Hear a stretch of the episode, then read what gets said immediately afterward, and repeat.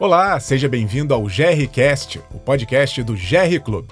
Esse é o terceiro episódio da nossa série especial sobre fundos imobiliários. Se você não escutou, aconselho que ouça os dois primeiros capítulos e depois volte aqui. Até agora, já analisamos os aspectos gerais dessa classe de ativos. Aprendemos que os fundos imobiliários são uma maneira eficiente e, quando comparados ao investimento direto em imóveis, apresentam muitas vantagens e têm menos riscos. Também precisamos lembrar que se trata de um investimento em imóveis ou negócios imobiliários. E por isso, agora vamos falar do mercado imobiliário. Nesse episódio, conversamos com o Vitor Bidetti, fundador da Brazilian Real Estate Finance e hoje sócio da Integral Bray, e Walter Cardoso, presidente da CBRE Brasil. Os fundos imobiliários se consolidaram como veículo de investimento para indivíduos e instituições de um lado e do outro como fonte de capital para empreendedores. O crédito imobiliário era 1,5% do PIB, hoje é 10% do PIB, e, na minha opinião, a gente está só no, no meio do potencial do crédito imobiliário em termos de país. Então, tem muito para crescer, dá para dobrar de tamanho, uh, considerando as características do Brasil. Né? E os fundos imobiliários, a gente sempre enxergou que seria aí a maneira mais moderna e eficiente do, do investimento de base imobiliária aqui no Brasil. O brasileiro sempre uh, gostou de investir em imóveis, né? é uma característica uh, do sangue latino e que foi potencializada pelo, uh, pelos anos consecutivos que a gente teve de inflação durante décadas e isso acabou levando aí os brasileiros a investirem muito imóveis como maneira de se proteger e também dada a característica uh, cultural e, e genética. Né?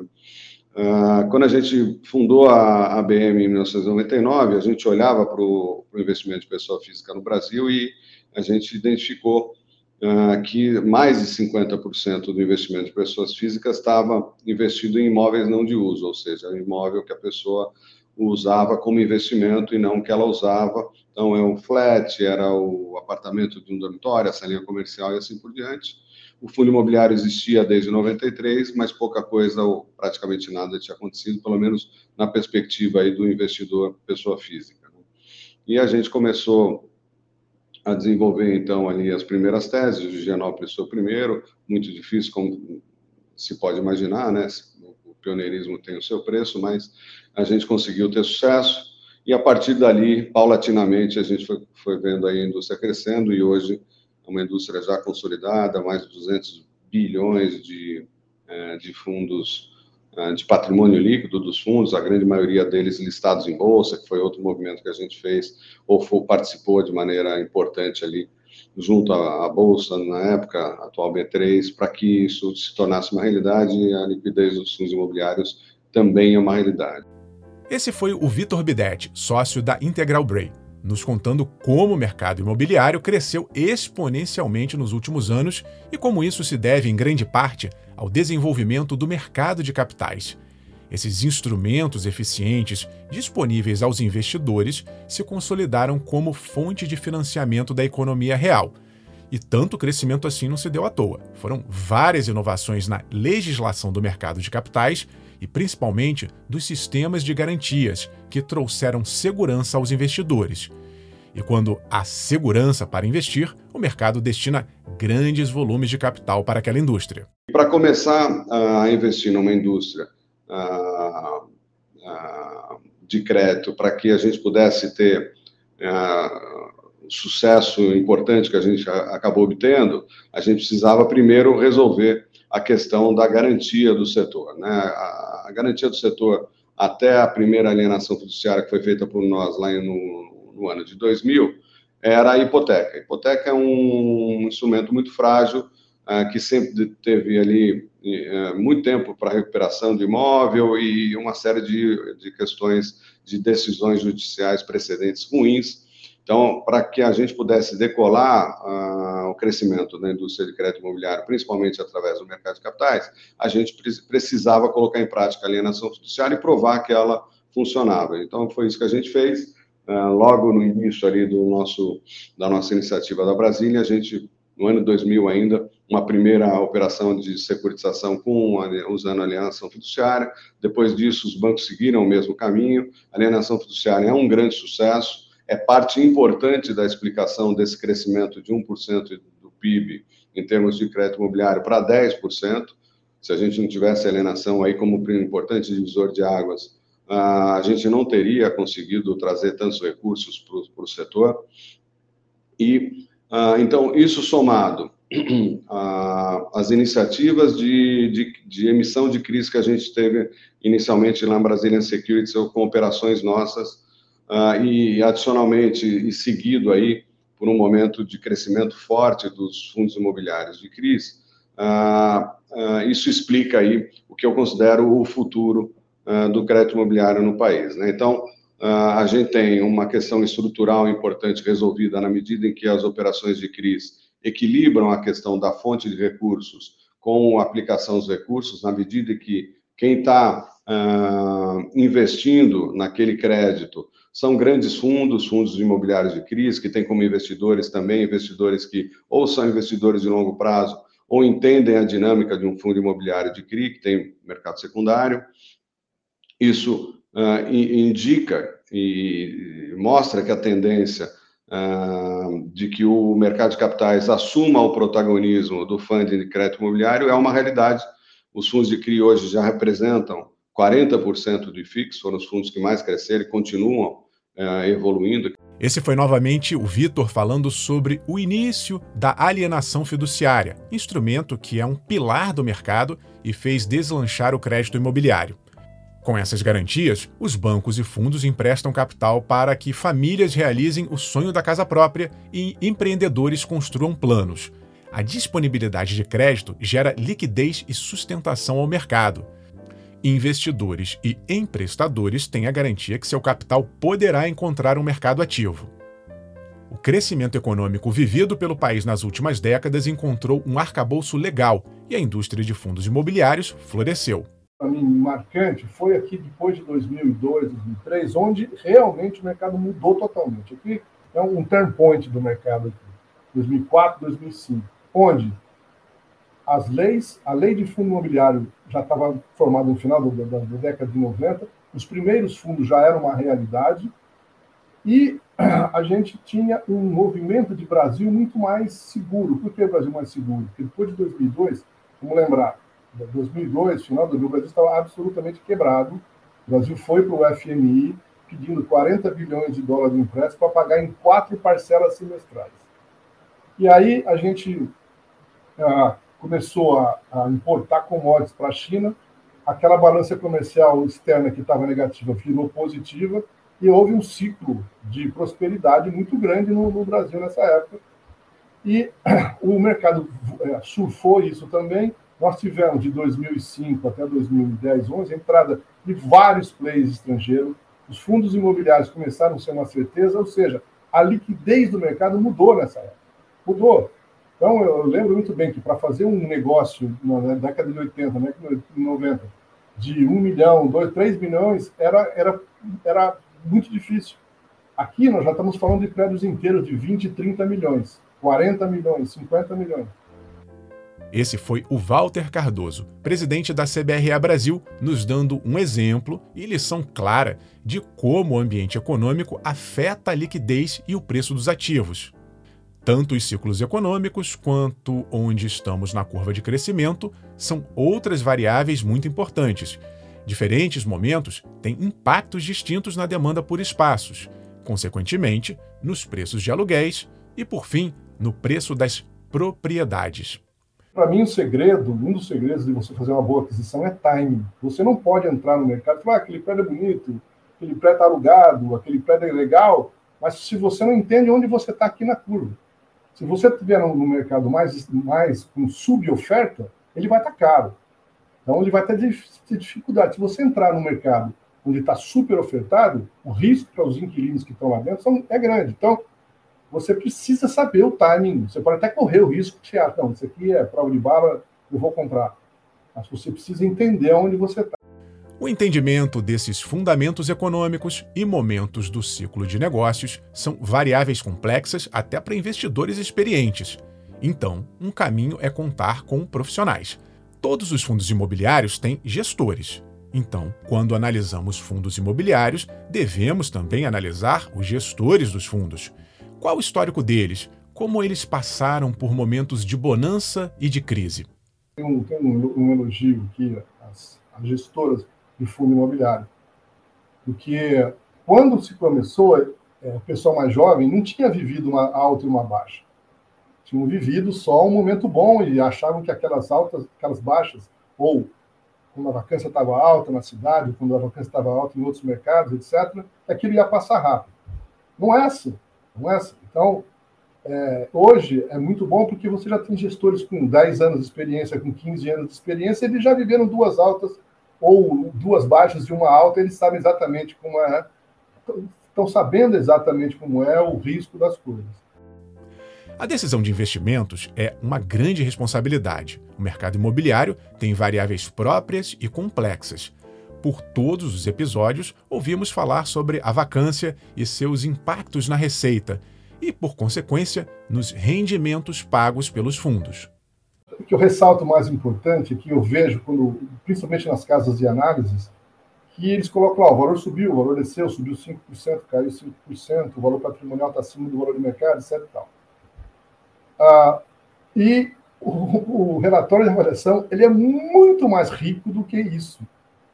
O relatório de avaliação traz análise da região, análise desse, aí essa análise de momento que eu falei, análise da região, análise do edifício, análise dos inquilinos, análise das últimas transações em volta, a taxa de vacância daquela região, a taxa de vacância da cidade, a taxa de vacância do país. Então, tem todos os elementos ali para você dizer o seguinte: ó, não é uma avaliação, é um conselho de investimento ou de desinvestimento. Só que, por exemplo, eu não, não vejo esses comentários em nenhum lugar. Então, é, existe material para suportar, para tirar esse risco que você falou, e em abundância para quem quer entender mais do mercado. Por mais complexo que o mercado imobiliário possa parecer, ele tem uma característica que não existe em outros mercados possibilidade de enxergarmos as variáveis futuras que compõem a relação da oferta e da demanda. Como podemos escutar, as forças que movimentam esse mercado são conhecidas, mas de que forma essas variáveis interagem e formam uma equação? Isso é, isso é importante para logística, é importante para o shopping é importante para a logística. Então, você sabendo, porque a oferta a gente, eu já discuti com vários outros presidentes de várias outras coisas, todos eles concordam uma coisa. O que levanta e abaixa o preço é a oferta, é a famosa, a famosa lei de supply and demand, né? oferta e demanda. E se você tem lá, o, que está acontecendo, por exemplo, agora no mercado de escritórios, você teve uma oferta que não estava no programa pela TV, que foi a desocupação das pequenas empresas. E aí, o novo estoque que está vindo, ele não era preocupante no começo, não era mesmo.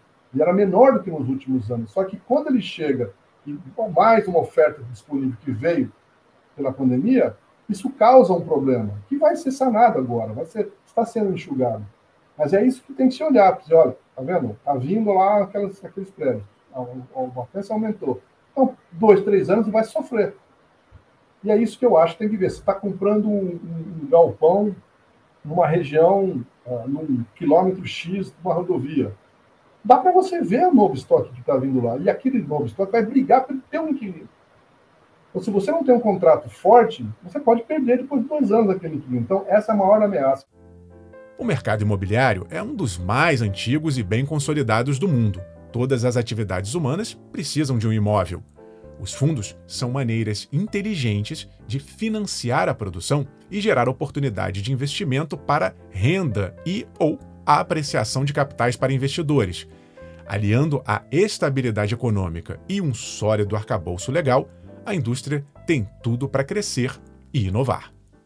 Acho que a gente está tanto na perspectiva do crédito imobiliário quanto na, na perspectiva do, da indústria de fundos imobiliários, a gente está ainda uh, muito aquém do potencial das duas, das duas indústrias. Né? O crédito imobiliário, eu mencionei, uh, ah, 10% do PIB hoje, que é 10 vezes uh, o, em termos do que era 20 anos atrás, né, como você mencionou, mas, na minha visão, metade do caminho, do potencial que eu vejo aqui para o Brasil, quando a gente olha para outras outros países que seriam mais comparáveis com o Brasil, como, enfim, México, China, a gente enxerga aí esse potencial de 20%.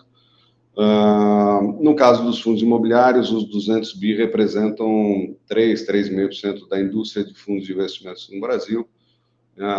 Eu acho também que é um potencial enorme ainda de crescimento, né? Essa é uma classe que pode e provavelmente vai representar pelo menos 10% da indústria de fundos de investimentos no Brasil, ou seja, multiplicar por 3, 4, 5 vezes o, o tamanho da indústria atual, ah, dentro de uma indústria que cresce ano a ano, que é a indústria de fundos de investimentos. Né? Então, é uma indústria que, num horizonte aí não muito longe, tem tudo para alcançar um trilhão aí de tamanho.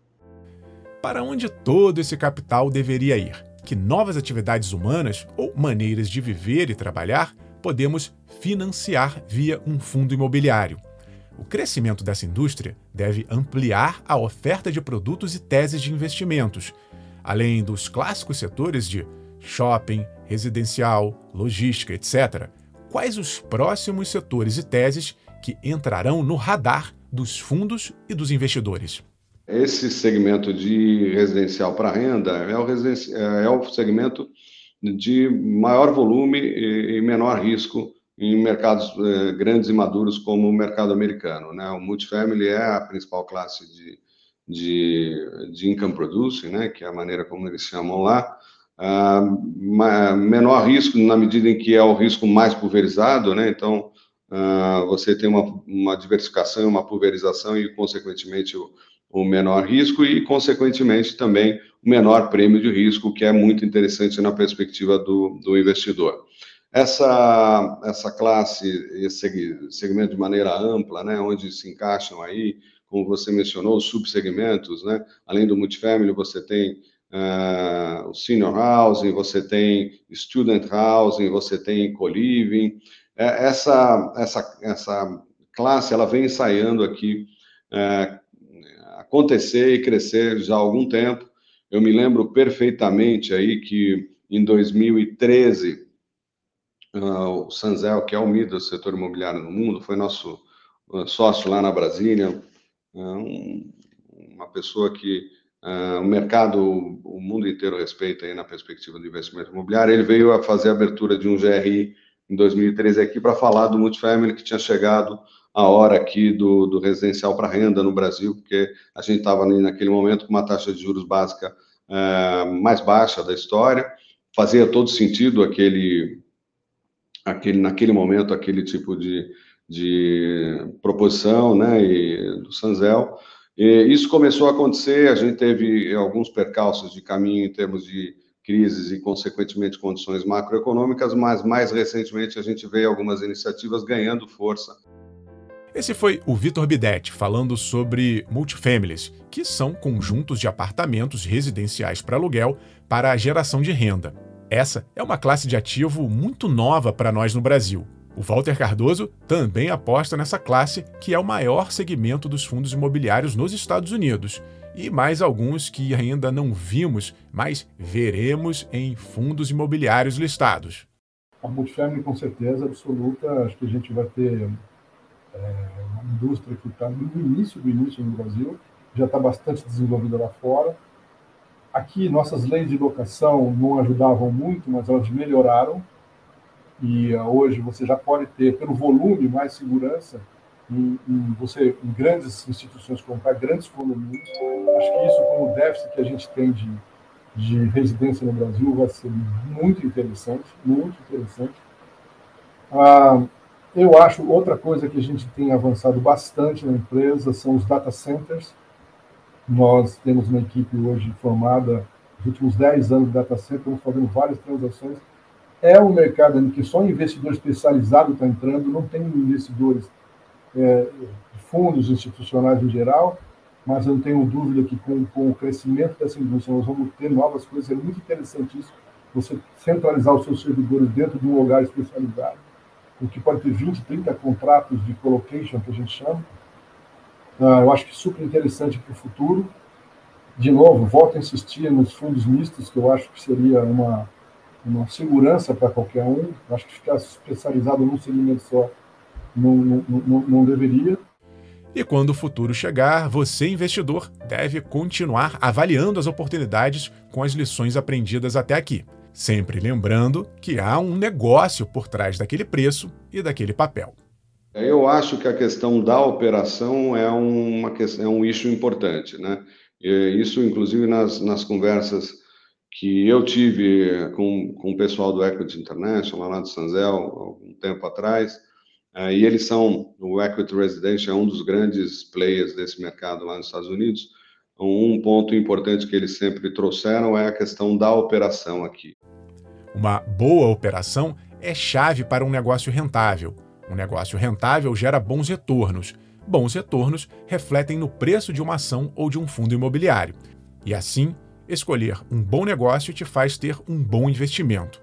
E é isso que o nosso podcast se propôs a responder. O que é um fundo imobiliário? Como ele investe? Como analisá-lo? E quais são os riscos para se evitar? Agradecemos a sua audiência na nossa série especial sobre fundos imobiliários. Assine onde você costuma escutar seus podcasts. Aqui encerramos a primeira temporada, mas fique atento para as entrevistas bônus, próximos capítulos e novidades que preparamos para vocês. Eu sou Rafael Coimbra, apresentador e redator desse podcast, que é uma realização do GR Club, produção executiva Robson Silva e pesquisa de Rodrigo Ribeiro. Música Eduardo Tosato. Até breve.